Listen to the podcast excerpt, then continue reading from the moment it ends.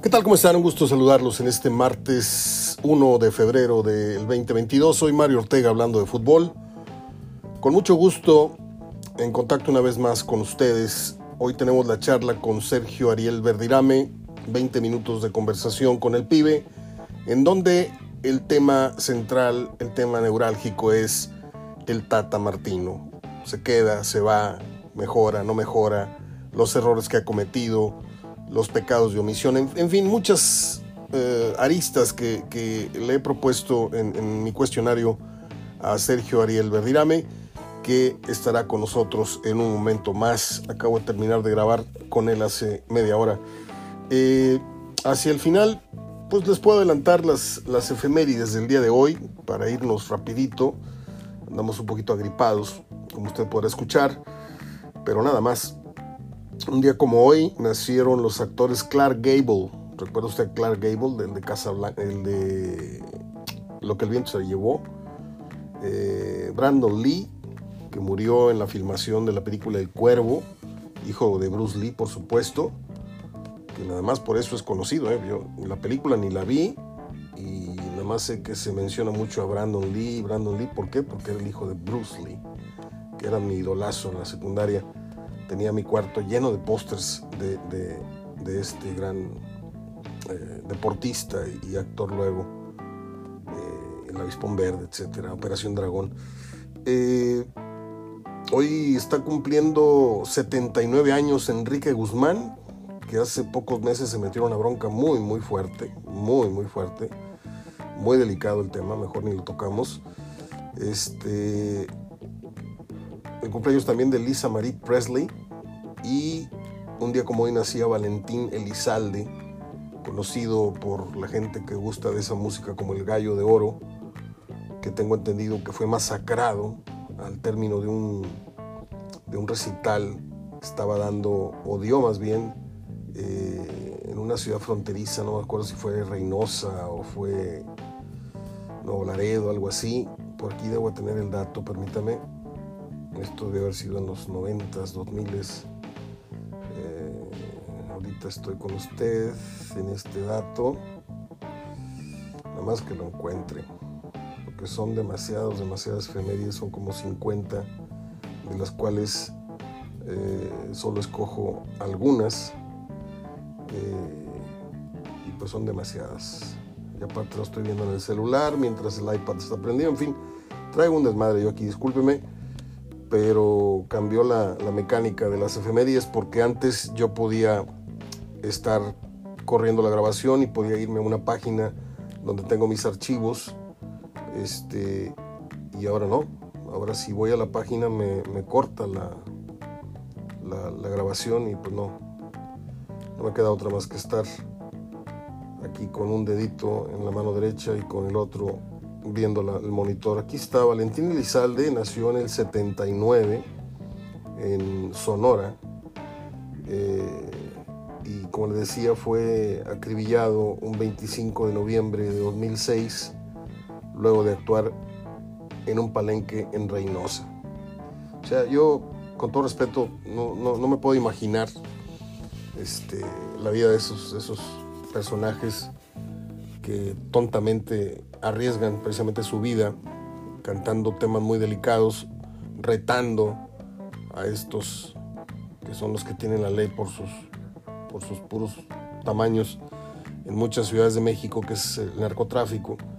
Y bueno, pues saliendo lo hicieron talco, ¿no? Las escenas son, son desgarradoras cuando uno va al video y se encuentra con que está toda rafagueada la, el vehículo, la camioneta donde lo, lo estuvieron menadeando a la salida del palenque y así ha habido muchos músicos de ese gremio, de ese género, el género grupero, el género de, banda, el género no sé qué, en donde pues tocan ciertos temas, tocan ciertos, ciertas plazas que no deben de ir y, termina el show y, no la cuentan. No voy a meterme yo en, si me gusta o no me gusta cómo cantaba, etcétera, lo he escuchado y mis respetos para la gente que guste de ese, de ese tipo de, cantantes y ese tipo de músicas, eh, de música. Eh, bueno, pues estamos a la expectativa de, qué vaya a ser el Monterrey. También vamos a hablar de eso con Bedirame en el quinto intento que hace por trascender un poco más allá de lo que lo ha hecho. Dejó un grato sabor de boca, pero hoy es otro equipo, hoy es otro, otro entrenador, hoy tendrá otro rival, que es el Palmeiras, en el entendido de que solventen su compromiso ante el Al-Ali, que dicen que tiene muchos enfermos y otros en la Copa Africana y no sé qué. Entonces, yo quiero entender que se le ponen las cosas, comillas, a modo a Monterrey para que enfrente el partido al cual eh, supuestamente está destinado a llegar, que es a enfrentar al campeón de la Libertadores, que es el Palmeiras. Ese mismo al que, vendió, eh, que venció Tigres, pero esta vez creo que, eh, de acuerdo a, lo que Verdirame mismo dice, yo no estoy disculpando a Monterrey ni, ni, ni, ni, quitándole mérito a Tigres, pero esta vez viene un poco más decente que la versión aquella que venció Tigres. Entonces, pues está bien. acabo de ver muchas publicaciones o varias publicaciones de regiomontanos que ya están en, en, en curso hicieron el vuelo, están en Nueva York y de ahí van a viajar no sé a dónde. Y que Dios los acompañe y que se diviertan y que el equipo pues les, les responda ¿no? al esfuerzo económico que están haciendo, porque es una feria, la verdad es una feria. Este, pero bueno, cada quien su centavo, ¿no? En esta crisis hay que, hay que cuidar bien la feria y, esta gente pues ha de tener su dinerito extra como para darse sus lujos, ¿no? Si usted me pregunta a mí, oye, ¿a qué te gustaría ir más? ¿Al Mundial de Clubes tres días o cinco días o a una semana en el Mundial, ahora que es en Abu Dhabi? No me llama mucho la atención, pero pues nada más por conocer la ciudad y por entrar a dos, tres juegos, sí me hubiera yo aventado el tiro de ir a Abu Dhabi. Aunque yo creo que, que va a ser más caro, pero sigue siendo en, en el mismo suelo, en el mismo territorio. Pero bueno, el amor por un equipo es a veces superior, como lo hemos tratado aquí en, charlas precisamente con, con, Sergio y con Fer Almirón, que precisamente hoy hay partidos en la Sudamericana, en la Comebol, y mañana estaremos haciendo lo posible por contactar. De hecho, ahorita le voy a dejar mensaje para pactar la entrevista para mañana, post partido de Argentina, y que nos dé algunos datos de lo que fue la jornada sudamericana rumbo a Qatar. Bueno, pues uh, hecha la introducción, pasamos con Sergio Bedirame y le damos el cerrojazo al programa, si les parece. Esto es hablando de fútbol. Un gran mes para todos, es el mes del amor, de la amistad.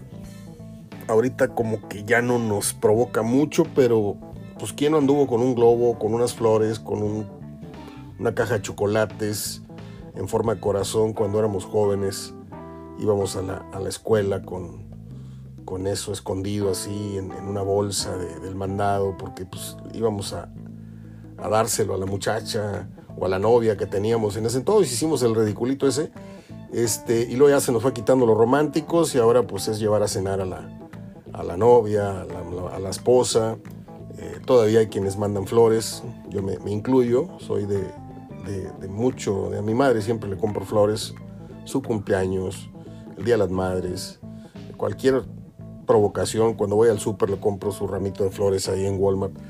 Eh, eso nunca va a fallar. Este, y bueno, pues que sea un gran mes para todos, es a, donde quería concluir.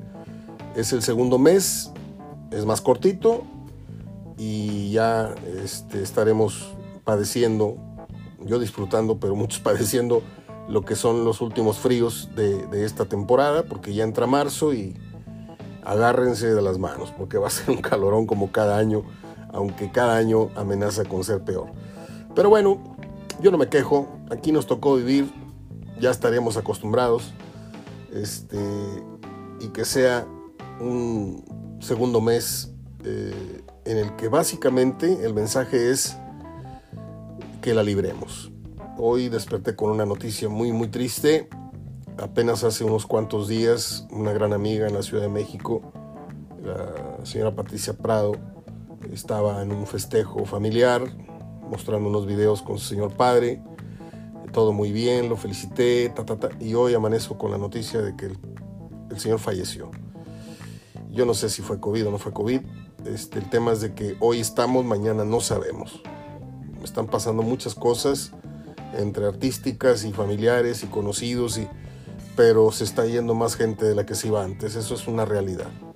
Entonces puede sonar a verso, puede sonarle a algo muy gastado, pero hay que vivir a conciencia, no por rutina, no, hay, que vivir a conciencia, decirle a la gente que uno quiere, que la quiere, hoy más que nunca yo estoy agradeciendo a muchos de ustedes que me están escuchando, otros ni me han pelado, oyen mis mensajes y no me contestan, está perfecto, este, tampoco es obligación, pero yo sí estoy muy convencido de que a la gente que te da la mano, por ejemplo, hoy desperté con una muy agradable noticia, déjenme decirles, antes de ir con Verdirame, que tengo un amigo reciente, hará cosa de un año, es un periodista que alterna su actividad entre eh, Hermosillo, Sonora y Phoenix, Arizona, y él anda viajando por todo Estados Unidos cubriendo béisbol y cubriendo el americano, y se acaba de dar un lujito el tipo, el amigo, se fue a Europa, ¿no? Y anduve por, anduvo por varias ciudades y me hizo el favor de mandarme una espectacular bufanda de Leo Messi con los escudos y con los colores del Paris Saint Germain. Está fabulosa. Yo colecciono bufandas desde hace muchos años. Tengo alrededor de 50 bufandas que yo mismo compré en Europa, que mi hermano me ha mandado de, allá también, de Alemania, de la Champions, de esto. Y, y, Carlos me hizo el gran favor de mandarme este obsequio. A ver si al ratito le tomo una fotografía para que usted la vea. Está espectacular. Es de uno de los lados de la bufanda, es azul con los vivos en blanco y rojo, con el, nombre de Messi y el número. Y al otro, al, reverso es blanca. Eh, está hermosa, realmente. La, voy a tratar de, proteger para que ni, el sol ni la tierra la desgasten. Ya luego la voy a poner como escenografía de los eh, programas live, o sea, las transmisiones en video que voy a pretender hacer. No sé cuándo esté listo. No sé cuándo mi salud y cuándo la remodelación que pretendo hacer en este espacio, que es mi estudio, para que se vea bonito, para que luzcan pues las fotografías que tengo, los recuerdos, balones firmados, tengo pósters de peleas de campeonato de, Las Vegas, de Chávez, de Tyson, de esto. A ver si me alcanza el espacio. tengo un póster del tamaño de la pared de Michael Jordan, donde viene extendiendo los brazos con un balón de básquet en cada mano. Este, ese, ese póster lo compré en el Mundial del 94. El puro postercito ese me costó, déjame decirle, me costó como 46 dólares. Pero es un mural, así.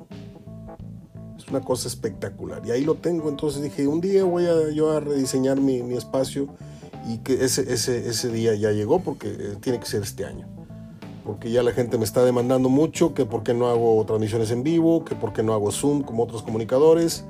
Yo soy un enamorado del radio, yo se los he dicho siempre, yo desde que tengo uso de razón, abría los ojos y mi papá oyendo el radio desde las 7 de la mañana, rasurándose, bañándose, y oía yo música clásica, y oía yo danzones, y oía... Entonces mis oídos se hicieron a, la radio y a la música muy temprano. Y no me lo crea, pero yo oigo el radio todo el día. Todo el día está el radio prendido. Le cambio a las noticias, le cambio a los programas de México, le cambio a lo que sea digno de escucharse a nivel local, le cambio una que otro programita de, chismes, de espectáculos, porque también me gusta, este, la Ciudad de México. Incluso escucho un programa de finanzas en Radio Fórmula por la noche. Este, ya cuando empieza la mano peluda, pues ya, le, apago, ¿no? Este, incluso cuando me, acuesto veo este, los programas de opinión, la última palabra, picante, 10 minutos, porque lo importante está en los primeros 15 minutos, ya lo demás es, es chicharrón, chicharrón. Y si no hay nada interesante que esté viendo en Netflix, tengo dos, tres meses de no ver Netflix, descansé un poquito la vista porque era una picazón viendo series, uno capítulo tras otro y otro tras otro, ya cuando acordaba eran las 3 de la mañana. Y dije, no, le voy a parar a eso entonces lo que hago es prender la radio. Y me pongo en internet a buscar estaciones de radio de otros países, a ver qué se está escuchando. O le digo aquí a, Alexa que me ponga tal, tal estación, de tal músico en especial, de Alberto Cortés, de Sabina, de Rubén Blades, de Pedro Guerra, etcétera, etcétera, Ismael Serrano. Y la radio siempre, siempre me ha, me ha acompañado. Eh, ya no sé ni por qué estaba yo diciendo todo esto, pero este, ojalá y, ojalá y pasemos febrero sin nada que lamentar usted y yo, ni en lo personal, ni en lo laboral, ni en lo familiar. Ojalá y andemos con mucho cuidado. Ahí sabrá usted las cifras que se manejan actualmente en lo de los este, internados. Hay un cuarenta y tantos por ciento ya de, ocupación hospitalaria, al menos en esta entidad. Bajó el número de contagios, pero hay mucho más este, hospitalizados. Entonces, no le hagan confianza, por favor. No hagan confianza. ¿sí? Yo sé que hay un porcentaje muy bajo de personas que suelen ponerse graves y que mueren con respecto a los, a los contagiados, eso lo sabemos, pero no abusemos de esa estadística, porque nadie sabe si vamos a hacer ese bajo porcentaje que la va a pasar mal. Vamos con Sergio Verdirán.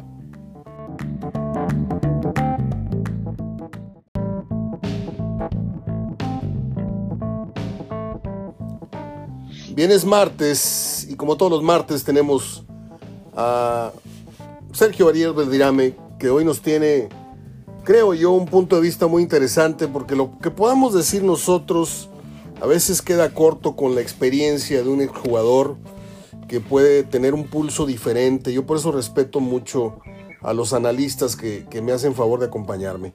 El tema es el Tata Martino. El Tata Martino eh, cuál es la situación desde tu punto de vista, cuál es la culpa y cuál es la no culpa del Tata Martino en este eh, pozo en el que se metió cuando apenas hace unos meses atrás, o yo no sé si un año atrás, porque esto ya tiene, el bajón ya tiene significativamente, ya tiene tiempo, pero al principio era una luna de miel y ahorita el gran técnico ahorita está en la cuerda floja y ya se está hablando del Tuca y ya se está, perdón, del Piojo y ya se está hablando de Almeida y ya está hablando y, hace tiempo todos pensábamos que hasta podía repetir el proceso. Te saludo con, con mucho cariño, Sergio. ¿Qué tal, Mario? Primero te voy a decir una cosa que él no tiene la culpa y después te voy a decir todas las que yo veo que puede tener culpa. Dale. Eh, son más las que puede tener culpa él que las que no. La que no puede tener culpa él es el bajísimo nivel de los jugadores. Ahí, desgraciadamente, uno cuando es técnico no puede ir y patear una pelota a gol o, o despejar una pelota o como arquero si das un rechace. Pero él la puede corregir. ¿En qué sentido? Cuando hace la lista. La lista esta para mí fue pésima. Esa. Y lo dije, ahí puede corregir. Si vos ves que tenés un equipo como el Atlas campeón, si está uno o dos jugadores, no puede estar el Chaca en la selección y no estar Barbosa. Claro. El mejor lateral derecho del torneo pasado no está, entonces quiere decir que algo mal estás haciendo. Ahí son las culpas del Tate. Y después el tema de los parados. Llévate a Rocha. No existe nada más un parado, el 4-3-3, Mario. Existen otros y el Tata se ha. Se ha. A ver. Aferrado. Se ha como que ensañado, porque no es ensañar. Él como que ve que nada más le puede dar resultado un sistema. Y ese es otro factor fundamental en el Tata. Y después la elección, repito, a la hora que ya existe una muy mala convocatoria, mínimo tenés que poner a lo que mejor están, y me parece que no lo está haciendo. Ahora, eh, ¿qué tanto tendrá de fondo ese, eh, ese comentario de la prensa capitalina que dicen que el Tata mal termina un compromiso, un entrenamiento y se pela para Argentina? Y no ve partidos y no hace el rondín que hacían otros técnicos por las plazas. ahí, no es culpa del Tata. Dale, sí. Ahí es culpa de los directivos. Que no le exigen. yo te contraté y te estoy pagando. No le exigen. ¿Cómo te vas a Argentina, Mario? Sí. ¿Cómo no vas a ver la liguilla del fútbol mexicano? Si es que fue así, si es que fue así, tacha para los dos, tacha para Tata y tacha para la directiva pero pongo mucho más arriba en lo grave a la directiva. Sí. ¿Cómo voy a permitir que el entrenador de mi selección no vea la liguilla? De ahí, de ahí, de esa liguilla hay tres, cuatro jugadores que tendrían que estar en la selección y no están. Yo te voy a hacer una pregunta muy directa. A ti te, digo, los resultados pareciera que dicen que no, que no está llenando los zapatos del, del puesto que ocupa. Hablo de Torrado. A ti te, te llenó la designación y te está llenando el, tener a la figura de Torrado como dirección de selecciones? No, digo, yo no, no soy una persona que lo conozca. no, pero, pero su trabajo sí. Y, quizá tenga muchísimas cualidades, pero hasta ahora hay decisiones que a mí no me han gustado. Y te voy a decir eh, en esta una decisión que para mí, si es que sucedió así, lo que hablábamos hace dos mil 10 segundos, lo que el tiempo que le quieras poner, él tiene que tener la personalidad, pero a ver, en una junta decir, no se va, no se va, salvo que esté viviendo un tema grave en Argentina, pero irse porque está extraña o irse porque quiere ver a la familia. a ver, vete después que termine la liguilla, pero la liguilla la ves. Es el, los partidos más importantes del fútbol mexicano, donde ves quién tiene personalidad o quién tiene pantalones. Y otra cosa, yo entiendo que la lista la hace el técnico, pero tú como entrenador, como parte de un proceso, como directivo, tienes que estar al lado de ellos para algunos cuestionamientos. Hay jugadores que siento que no tienen minuto en sus clubes. Esa es la parte que a mí más me preocupa. O jugadores que hoy son titulares en la selección que en sus equipos casi ni juegan y lo ves en, la cancha el otro día contra Costa Rica. La verdad, muy poco para destacar de la selección mexicana. Eh, Campbell, imagínate Campbell que aquí no ha jugado nada, se, vio, en, se, se, vio en figurón contra, contra México. No, es que hoy te puedo asegurar que tiene más, por el tema de la confusión y todo, te puedo asegurar que un equipo, no voy a hablar de uno en particular, pero hay tres o cuatro equipos de México, que, del fútbol mexicano, que podrían, yo sé que juegan con extranjeros, pero seguramente dar un mejor papel, porque hasta el día que ganaste con Jamaica, que fuiste superior y todo, si analizás ese equipo de Jamaica que pierde en Panamá y que era un equipo que le podés ganar hasta mucho más holgado, porque tuvo ese equipo hasta el minuto 80 sufriendo y rezando para lograr el empate. Ahora, yo quiero regresarme tantito, qué bueno que tocamos el tema de Costa Rica, porque quiero que me hagas una disección así de memoria, eh, ya pasaron varios días del juego, pero ¿qué fue lo que, eh, lo que más te llamó la atención en cuanto a las falencias del equipo, eh, la, lo que ya, la que ya señalaste que es la, no flexibilidad del Tata en cuanto a moverle, o, insistimos en el bajo nivel del Tecatito, que, yo tengo ya un año más peleado con don Jorge, peleado entre comillas con don Jorge Urdiales, que lo defiende mucho en el blog. Eh, y yo le digo que el Tecatito es, es vende humo, que no, no, no trasciende no te tira un centro de gol, te, te, tiene que tirar 20 centros para que uno sea de gol, te tiene que disparar, si es que dispara alguna vez, eh, un 10 veces a ver si cae un gol. Entonces, tú lo dices muy bien, el bajo nivel de los futbolistas. ¿Tú qué viste en el partido con Costa Rica que te llamó la atención negativamente? No, primero que no haya iniciado Vegas se me hizo una, para mí, para mí hablo por mi forma de ser, un jugador que te da un partido como el que dio Vega en Jamaica. Alexis Vega, y después venga y no lo pongas, y es mentira que nada más puede jugar Vega en el lugar que juega Chucky. Vega hubiera podido jugar tranquilamente por el Tecatito y podría haber retrasado, si quieres poner al Tecatito, a jugar de lateral derecho, porque era un partido que no te iban a exigir tanto una demanda defensiva, y sí te iba te iba a provocar tú abrir los espacios de Costa Rica que no lo pudiste abrir. Me parece que ahí está donde está la falencia del equipo. Un equipo que se tiene que dar cuenta que con Herrera en la cancha juega cámara lenta, no está jugando en el Atlético Madrid, tiene un ritmo de juego, pero la verdad que a mí me sorprende, un jugador que a mí me gusta mucho Herrera, hoy se tiene que dar cuenta el Tata que juega a otro ritmo. Entonces tiene que poner un poco de jugadores más dinámicos, eh, un poco de jugadores que le rompan las barreras o, los bloques defensivos que arman los rivales. Me parece que Costa Rica con muy poco le complicó el partido a México y muchas falencias vinieron por ese lado. ¿Qué te pareció la, declaración que te mandé hace rato del papá de Funes Mori? Hablando de... Porque él, él hasta usa una palabra que no la usa mal, que es terrible, pero terrible quiere decir que es un gran jugador. Sí. Y lo que quiere decir para simplificárselo a la gente es que impresionante que un gran jugador un gran jugador, aclaro, como Herrera, de 10 pases. Ahí quiere justificar un poco al hijo, pero sin querer o queriendo, se lleva de encuentro un jugador como Herrera. Y eso nunca puede pasar. Para mí, el tema de los, familiares, los jugadores no pueden hablar. Como te dije hace rato, ¿no? Ya cada vez más este, la mamá, la esposa, el papá suelen involucrarse. Suelen involucrarse en temas muy delicados que son las carreras de los hijos. Ahora, ellos pueden hablar de los hijos, lo que quieran, pero ya hablar de un compañero, porque te lo dije, la palabra terrible habla de Sí, un gran jugador, la usamos mucho los argentinos. de grandioso. Qué terrible jugador es este, que qué bueno que es. Entonces él no está hablando mal Ajá. de Herrera como jugador, pero sí está hablando mal de Herrera. Está hablando irónico, irónicamente. Claro, no, no, pero está haciendo un comentario que no es bien visto. Ok. Eh, no sé si esto que voy a decir te parezca correcto o no, pero entre argentinos se leen. Yo, yo puedo entender mucho la idiosincrasia.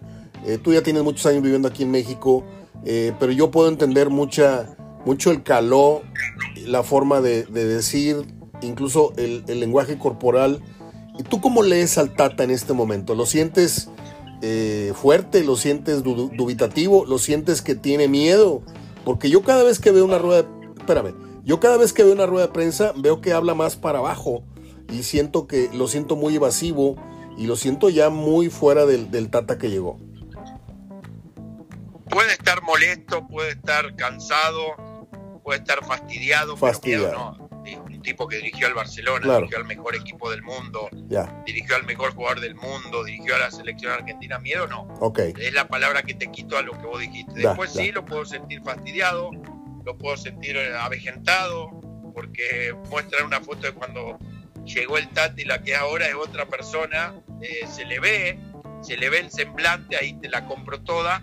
Lo único que quitaría miedo, porque a ver, miedo Sí. no va a sentir por No, no, la no, no. selección mexicana No, cuando, esto- Estuvo de cuando más. estuvo en los mejores equipos del mundo. Tal vez, tal vez debía haber sido, de, de haber dicho preocupación, porque siempre preocupa perder No, tu trabajo. Preocupado debe estar.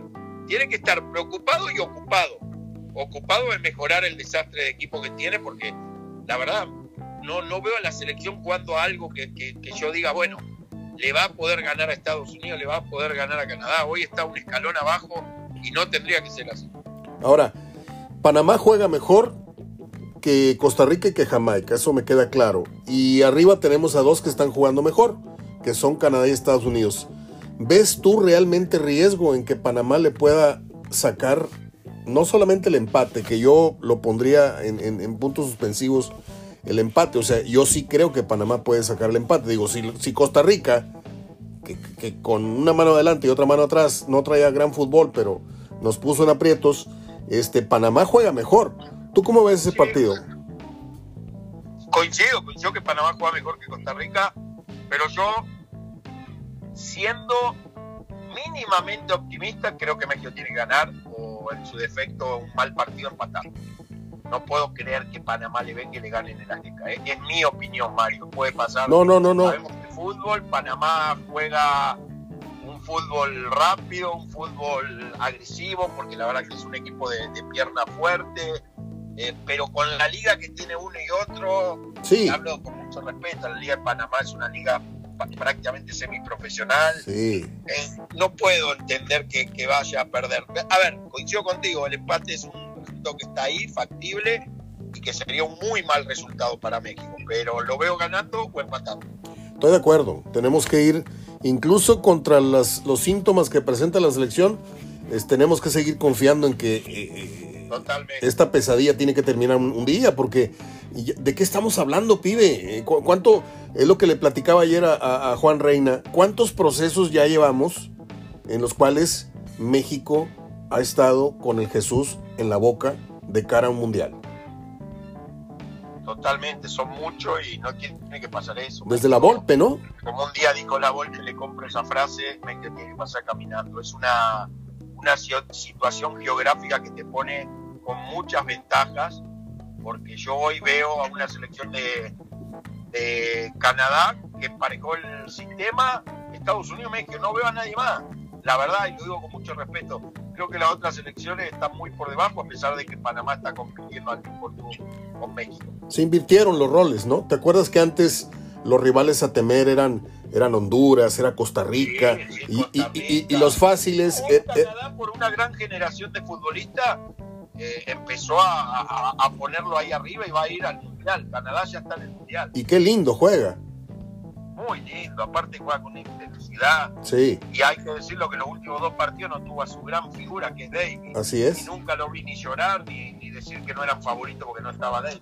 Así es. Yo, yo creo que todo esto, cerramos el tema Tata Martino, porque todo esto me remonto a que diste en el clavo desde la primera respuesta. Se equivoca en, la convocatoria, porque este, hay por lo menos 6, 8 jugadores entre el lateral que el Atlas, entre el contención del Atlas, entre el delantero de acá, entre el medio de acá, que bien podrían estar en mejor momento, le das descanso, los dejas a pensar a los que se sienten ya dueños, si no de una titularidad, sí de un boleto para Qatar, los pones a pensar, ¿sí? Entre ellos el Tecatito, este, eh, no sé, Funes Mori, no sé si Funes Mori sí o no, pero era momento de renovar esa, esa selección con jugadores que traen mejor momento. Y, aparentemente el Tata, como bien dices, y como te dije que, comentan los, los periodistas nocturnos de, la televisión la noche, eh, eh, perdón, la televisión de México por las noches, que dicen que, el Tata no, no, no ve fútbol mexicano, eh, no asiste a los partidos, no conversa con los directores deportivos, no esto, no lo otro. Cuando la Volpe y otros técnicos nos acostumbraron mucho a eso. Exactamente, Mario, lo que dice, claro, lo que dice la gente de México es verdad, porque yo, si yo, si de mí dependiera el técnico de la selección mexicana y, me dice, me voy a mi país, en los 6, 8, 10 mejores partidos que voy a ver en todo el año, que es en la liguilla, donde veo la personalidad del jugador, si se achica, si se agranda, si un jugador que tira caño en la fecha 4 no es lo mismo un jugador que te tira un caño en la, en la liguilla. Un jugador que te patea un tiro libre y te la clava en el ángulo no es lo mismo que lo haga en la fecha 2 que lo haga en la, en la semifinal. Todo eso, un jugador que mete la pierna fuerte, un jugador que, tiene temperamento, personalidad, lo tengo que ver en esos juegos. Y en esos juegos yo creo que si el tanto hubiera visto, mínimo, te repito, hay tres o cuatro que tendrían que haber estado en la selección. Terminamos. Traes mucha info tú de primera mano porque Santi está ya en, Abu Dhabi junto con el chileno. Eh, no creas. no, de verdad te digo, no creas. Bueno, no, pues no te pregunto nada entonces. Este... No, pregunta, pregunta, pero no, no creas que traigo la, info. No, no, es que te acabo de escuchar ahorita y, bueno, podría yo replicar lo que dijo Santi, pero quería que tú lo dijeras. Eh, ¿Cómo ves al equipo faltando unas horas? ¿Cuál es tu expectativa? Los, los árabes llegan muy mermados, Monterrey llega con jugadores sobre la hora, otros ya se están adaptando, el jet lag, etcétera, etcétera. Eh, yo creo que sin pecar de, confianzudos, pero se tiene que palomear de una vez ya el partido con Al-Ali, ¿no? Sí, se tiene que ganar, pero la información no es muy, por lo menos hoy no quedó muy clara, porque ellos dijeron que después iban a informar lo que sabían de los jugadores. Yo todavía no tengo claro qué jugador iba a jugar de Monterrey hablo y quién no. Y del equipo árabe hay una, no digo mentira, pero hoy hablan de 13 jugadores. A la hora del partido hay tres que van a llegar, que son los que tuvieron COVID. El COVID dura 5 días, 6. Sí. Y estos jugadores hace 10 días que están con COVID. Ah, bueno. Y después alguno más que se recupere. Yo no sé. Yo la verdad que estoy muy confundido con ese tema, por eso te decía, no creas que tengo toda la info. Ah, ya igualmente los jugadores de Monterrey no, no tiraron ninguna información que, uno pueda, pueda decir diferente, ¿no? Ok, vamos a suponer que el Monterrey toca el techo que tocó ante Liverpool, pero ahora contra el Palmeiras. ¿Crees que se pueda sortear ese, ese escalón? Yo el escalón más difícil que veo, a ver, más difícil porque con Chelsea tenés, si pasa, tenés ganar, ganar, porque que te gane el Chelsea no, no pasa nada. Yo creo que va a tener un partido muy bravo. El año pasado Tigre lo dejó muy exhibido al Palmeira. Un Palmeira creo que diferente a este. Y en Brasil lo mataron. Tuvieron mucha crítica. Y yo decía en el programa las críticas. Uh. Porque perdió 1 a 0. Por la manera que jugó, prácticamente no puso las manos contra Tigre. Tigre jugó uno de los mejores partidos. Hoy yo veo a Monterrey, eh, no digo en igualdad de condiciones, lo veo un poco por debajo de Palmeira, pero no lo veo lejos la posibilidad de que pueda sacar un buen resultado. Bien, termino, termino con un tema que olvidé preguntarte. ¿Ves llegando a Qatar al Tata? Sí, yo sí, yo creo que el Tata llega, salvo una tragedia, y cuál puede ser la tragedia que pierda con Panamá. Y si esto ocurre... mi perspectiva, pero si el Tata le gana a Panamá, el Tata llega salvo un tema personal, salvo un tema, a ver, de una discusión como tú nombrabas a Torrado, que Torrado le plantea algo, porque yo creo que con el Tata hay que hablar. hay que perder ese miedo a hablar con los entrenadores, no obligarlos. Yo nunca obligaría a un entrenador a hacer cosas, pero sí lo obligaría a, bueno, obligaría, entre comillas, hablaría con él y diría, a ver, si querés seguir en la selección, te pido, te exijo que me vean los partidos del fútbol mexicano. No, que yo lo veo por televisión. No, no, a ver, yo entiendo que los quiera ver por televisión, pero no es lo mismo verlo en Argentina, donde a veces ni siquiera los televisan, a verlo en el estadio como debe ser los partidos importantes. Perdón, Yo creo que un técnico de la selección tiene que estar en esos pequeños detalles. Y, y después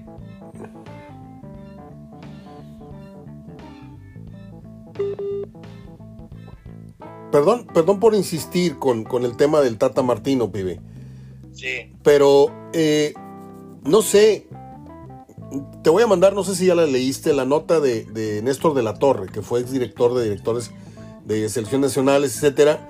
Y yo creo que si hubiera un Peláez, con el carácter de Peláez, y si hubiera un Néstor de la Torre, este, y no un Torrado, que sí fue un guerrero en la cancha, pero yo prefiero a un García Aspe que a un Torrado. Yo prefiero a un Peláez o a un Néstor de la Torre que a un Torrado. Yo no creo que Torrado tenga la estatura para llamar a cuentas a, a, al Tata Martino. Era, era lo que, con lo que quería yo concluir.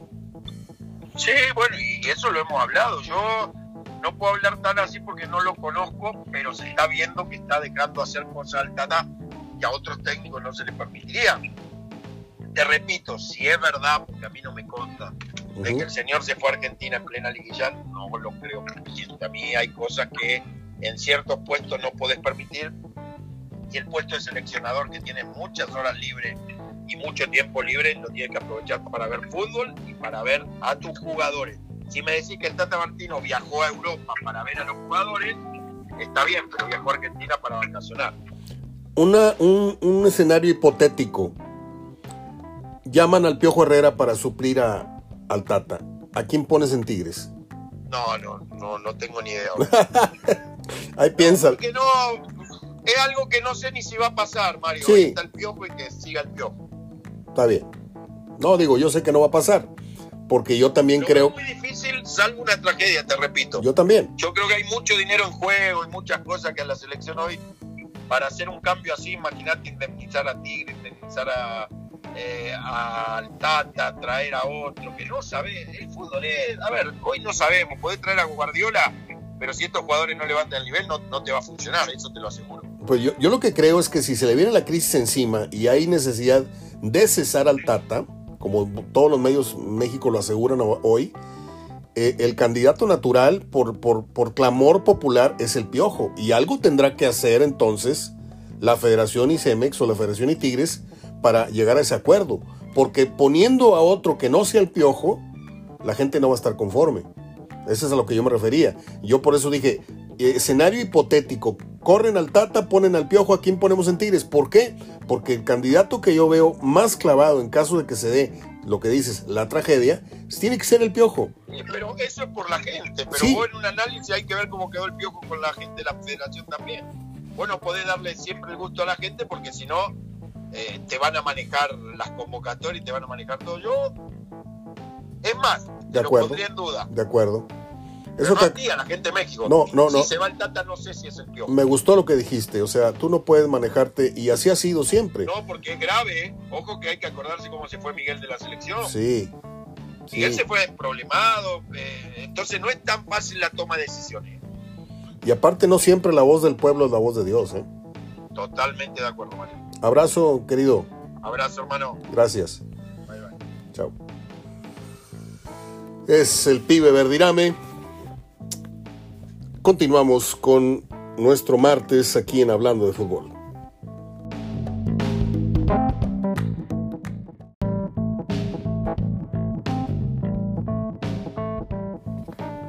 Bien. No sé si alguien me, lo esté preguntando así este, a la distancia. Quiero, quiero imaginar que sí. Me- me quiero imaginar que me preguntan, Mario, ¿y tú qué crees que pase o qué quieres que pase? Yo no creo que México pierda con Panamá. No creo. Ahora, que si el grupo ya no quiere al Tata, sí creo. Porque en ellos está. Me queda clarito que los técnicos son hijos de los jugadores. ¿sí? y que efectivamente el porcentaje de injerencia de un técnico ya entrados en gastos, entrados en partido, baja a un 30%. Ya es decisión, es criterio, es inventiva, es eh, voluntad, es carácter del jugador en la cancha. Eso está clarísimo. Pero también está clarísimo que hay jugadores que determinan deliberadamente el destino de un técnico. Y si México, entiéndase, los jugadores ya no creen y si ya les empezaron a, endulzar el oído con que el piojo y, hay mejor grupo con el piojo y otros ya estuvieron con el piojo, a lo mejor este, yo sé que irían en contra de sus intereses. Usted puede decir, Mario, ¿cómo puede decir eso? Yo, yo entiendo, todo eso lo entiendo. ¿Sí? Pero la eliminatoria no está del todo perdida. No está del todo perdida. Se va a ir al Mundial porque se va a ir al Mundial, yo se los digo es el, negocio número dos o tres de la FIFA eh, en organización de mundiales, es México, el que es el segundo país con más visitantes a la sede que usted me diga, la pueden hacer en Marte, la próxima Copa del Mundo, y van a ir 40, 50, 60 mil mexicanos. ¿De dónde sacan el dinero? No lo sé ni lo quiero saber. Pero es el gran negocio, por eso FIFA no nos ha cortado la cabeza cuando antes por el tema de los cachirules, ¿sí? Nos sacó de un mundial habiendo sido, habiendo sido la sede del mundial anterior. Ojo, ahora no. Ahora te avisan, te multan, te advierten y que el grito y que no griten y otra, y otra multa y, son puros cintarazos así, este, sin fuerza, como nos daban nuestros papás cuando no nos querían hacer mucho daño, ándele. O una nalgada así, ándele. Y, y cambiaron las cosas. ¿Por qué? Porque México ya es el gran socio de la FIFA. Aunque ya no tengamos los grandes nombres a nivel directivo ahí, este, saben de números, saben perfectamente lo que México aporta, este, porque cuando ellos negocian con las sedes a las que les van a otorgar, ya les dije cuál es el negocio, ¿no? El negocio es que la FIFA arrasa con todo eh, el merchandising, todo lo que se venda, que tenga el, sello oficial de la FIFA, ni un 5 queda para el país sede, todo se lo lleva la FIFA. ¿sí? Entradas son de la FIFA. Eh, eh, derechos de televisión, todos de la FIFA. Todo lo que se venda en los estadios, todo de la FIFA. En las tiendas, todo la FIFA. Sí, nada más que te dice la FIFA. Tú eres el gobernante. Ok. Yo te doy la sede a ti y tú te vas a robar todo el dinero que quieras so pretexto de construir carreteras, hoteles, infraestructura, y ahí está, en el bacheo está el ganeo, algo así dice el refrán. Y ahí está, ahí está, este, nada más que sí, yo me llevo toda la nieve y tú este, ahí te quedas con las galletas. O sea, ese es el, gran negocio de la FIFA, siempre ha sido ese. Y, y bueno, la FIFA le dice al país en cuestión, yo nada más te aseguro que de puros mexicanos, de puros gringos, de puros ingleses y de puros estos, aquí va a haber rondando tus calles entre 80, 100 mil, 200 mil turistas que van a dejar una derrama calculada en tanto, tanto, tanto. No, pues ¿dónde firmo? Y así se hacen los, los arreglos para las copas del mundo. El que ofrezca más lana es al que le das este, el privilegio de este evento. Bueno, eh, yo creo que por hoy es todo. Ya les adelanté las efemérides. Eh, concluyo con el tema del Tata Martino que dejé a medias. Eh, a mí sí me gustaría que hubiera un cambio técnico. Incluso calificando al Mundial, se le manda a llamar al Tata, sí, señor, yo creo que por convenir ambas partes, aquí está toda su lana, sabemos que no hay de otra, hay que pagarte todo, aquí está. Y vas por, este, te despides al chef y te traes al taquero, o sea, vas por el Piojo Herrera, a sus modos, a sus formas, este, atrabancado, no atrabancado, educado ya o no educado ya, ya sabe de qué se trata la gente lo, pide cada vez más, ahora que empezó a crecer esta bola de nieve de que si se va o no se va el TAT, ya la gente lo tiene en la, en la mente.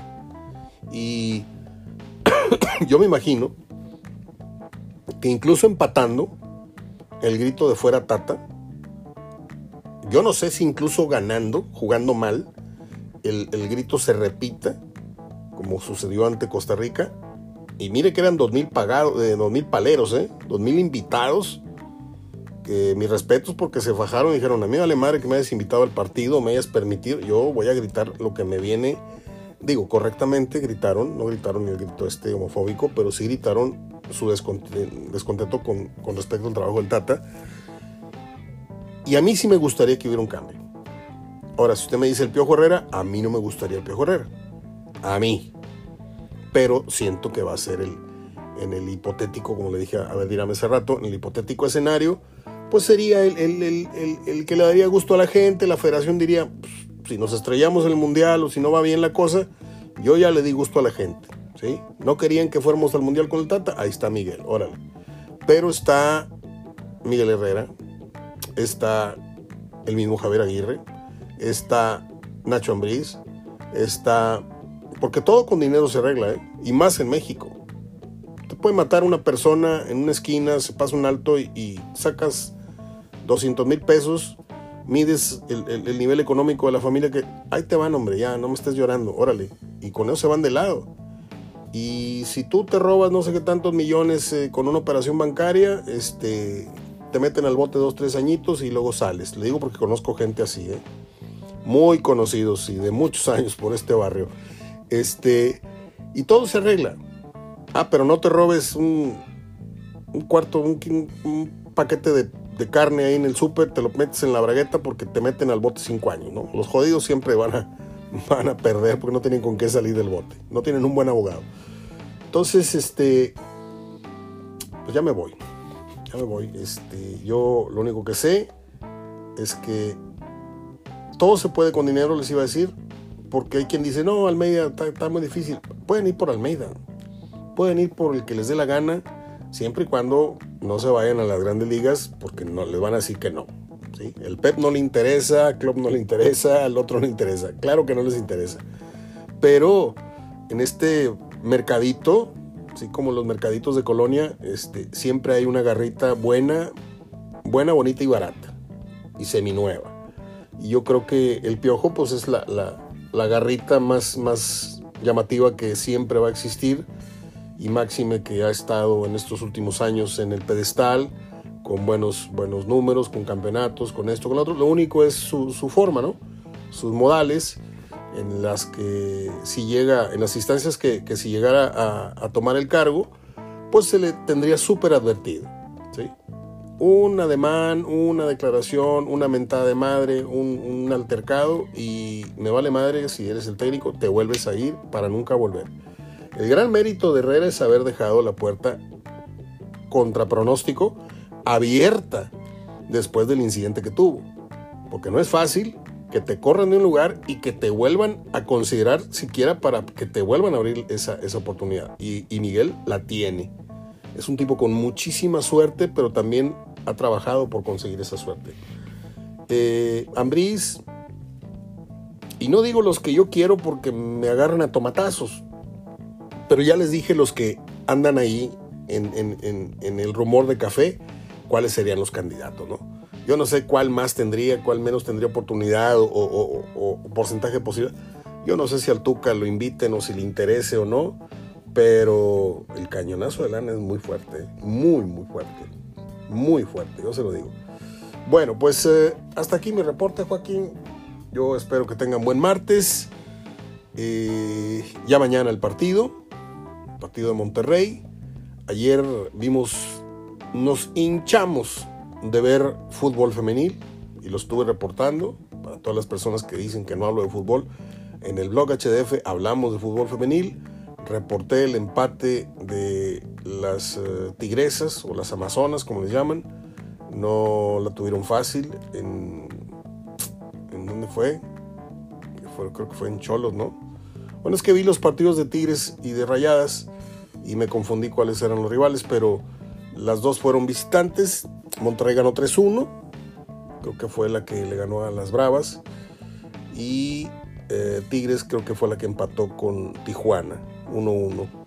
Un partido muy dramático hacia el final, con grandes atajadas con esto, pero le digo algo, poco a poco, poco a poco, puede ser que Tigres esté llenándose de figuras y contratando muchachas extranjeras, pero poco a poco se está empezando a alivianar, Antes era un peso pesado, el equipo de los Tigres femenil, y poco a poco se está empezando a adelgazar el poderío del otrora invencible equipo felino.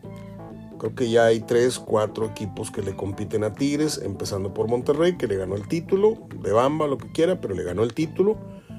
Y ya es Tigres, es Monterrey, es Atlas, es Chivas, es América, y por ahí se le une Pumas, por ahí se le une Atlas, yo ya lo había dicho.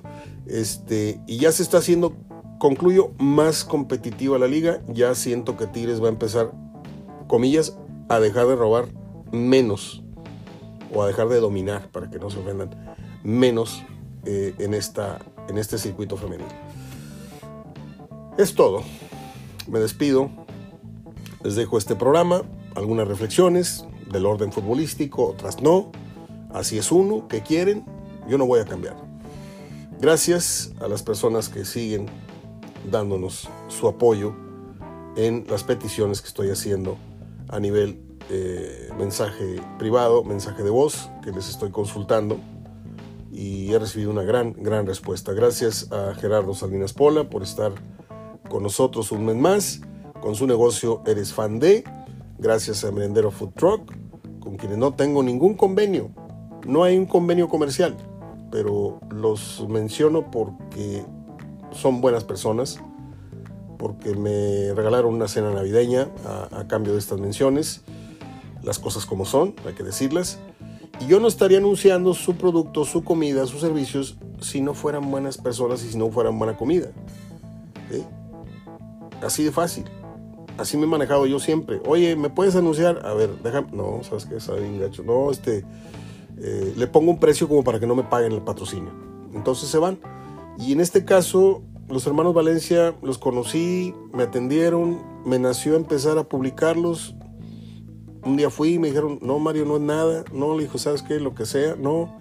Le dije, mejor te cambio que me, que me ofrezcas este, la cena navideña y yo te sigo mencionando. Ah, no. Y así está el, convenio. Y con Gerardo es otro, es otro convenio. Y con mis amigos de Mi Tierra Restaurante, que fueron los primeros patrocinadores que yo tuve hace ya 13, 14 años en este, en este espacio escrito y hablado. Y que afortunadamente para mí han regresado. Este, y pues también les agradezco que estén con nosotros. Si usted anda un día por el corredor comercial Morelos y se topa con restaurante mi tierra, acuérdese de mí. Nada más acuérdese de mí. Oye, me das unas enchiladas, lléveselas a su casa o siéntese ahí si hay espacio, siempre está hasta la madre. Son de las, no voy a exagerar, son de las mejores enchiladas que usted pueda probar en la ciudad. Yo no sé si usted tenga las consentidas ahí del barrio o las de Doña María acá por la Nueva Repueblo, que también están espectaculares. Pero las enchiladas de mi tierra con su guarnición de lechuguita, tomatito y un montón de papas bien doraditas. No, me no tienes idea el festín. Bueno, yo me voy al súper a comprar, no al súper, a la antidrogería y me voy por mi dotación de tamales porque mañana es día de Candelaria. No le puedo yo decir a usted cuántos niños dioses no me gusta decirle el monito de la rosca, no. ¿Cuántos niños dioses me salieron el pasado 6 de enero? Si se lo digo, no me lo cree. No me lo cree. Porque partí, estuve en la, en la partida de rosca en seis oportunidades. Me salieron los seis. Esta mañana.